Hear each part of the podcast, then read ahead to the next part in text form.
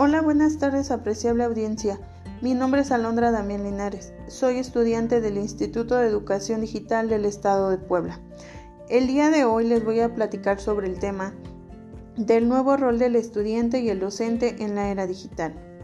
Comenzaremos diciendo que el conectivismo es la teoría del aprendizaje para la era digital. Esta explica cómo la Internet y las tecnologías de la información y comunicación han generado oportunidades para aprender y compartir información con otros. El nuevo perfil del estudiante del siglo XXI requiere que cuente con un pensamiento independiente y proactivo, con capacidad de crítica y reflexión. Si el estudiante quiere tener éxito académico, debe profesionalizar y tecnificar su estudio, así como adquirir nuevas y mejores estrategias de aprendizaje. El rol del docente en la era digital es el de ser organizador, guía, generador, acompañante, coach, asesor, tutor, entre otros. La función primordial del docente consiste en coordinar y facilitar el aprendizaje, así como la mejora de la calidad de vida del estudiante. Dicho de otra manera, el docente debe digitalizarse y ser competencia digital. La UNESCO señala que el elemento central de las sociedades del conocimiento es la capacidad para identificar, producir, tratar, transformar, difundir y utilizar la información con la finalidad de crear y aplicar los conocimientos necesarios para el desarrollo humano. En el ámbito educativo del mundo actual, la Internet juega un papel muy importante dentro de la enseñanza. Algunas de sus ventajas son globalizar la comunicación, favorecer el aprendizaje, permitir acceso a la información, desarrollar nuevas habilidades de búsqueda, entre otras.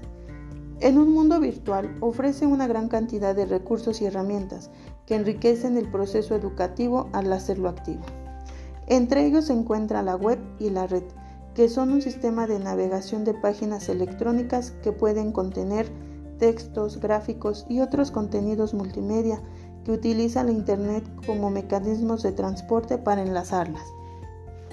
Algunas de las herramientas con las que cuenta la web son los foros de discusión, blogs, podcasts y redes sociales, que se clasifican en horizontales y verticales. Dentro de las horizontales encontramos a Facebook, Instagram, WhatsApp, Google y Twitter. Entre las redes sociales verticales se encuentran YouTube, Spotify, Amazon, Tinder, entre otras. Como podemos darnos cuenta, la tecnología es lo de hoy. Necesitamos actualizarnos para poder estar más preparados en el ámbito laboral y escolar. La pandemia vino a cambiar nuestras vidas y vino a actualizarnos, tanto a niños, jóvenes y adultos. Así que sigamos aprendiendo compañeros, porque lo de hoy es la era digital Espero les haya gustado la información que les compartí el día de hoy. Cuídense y sigan pasando excelente día.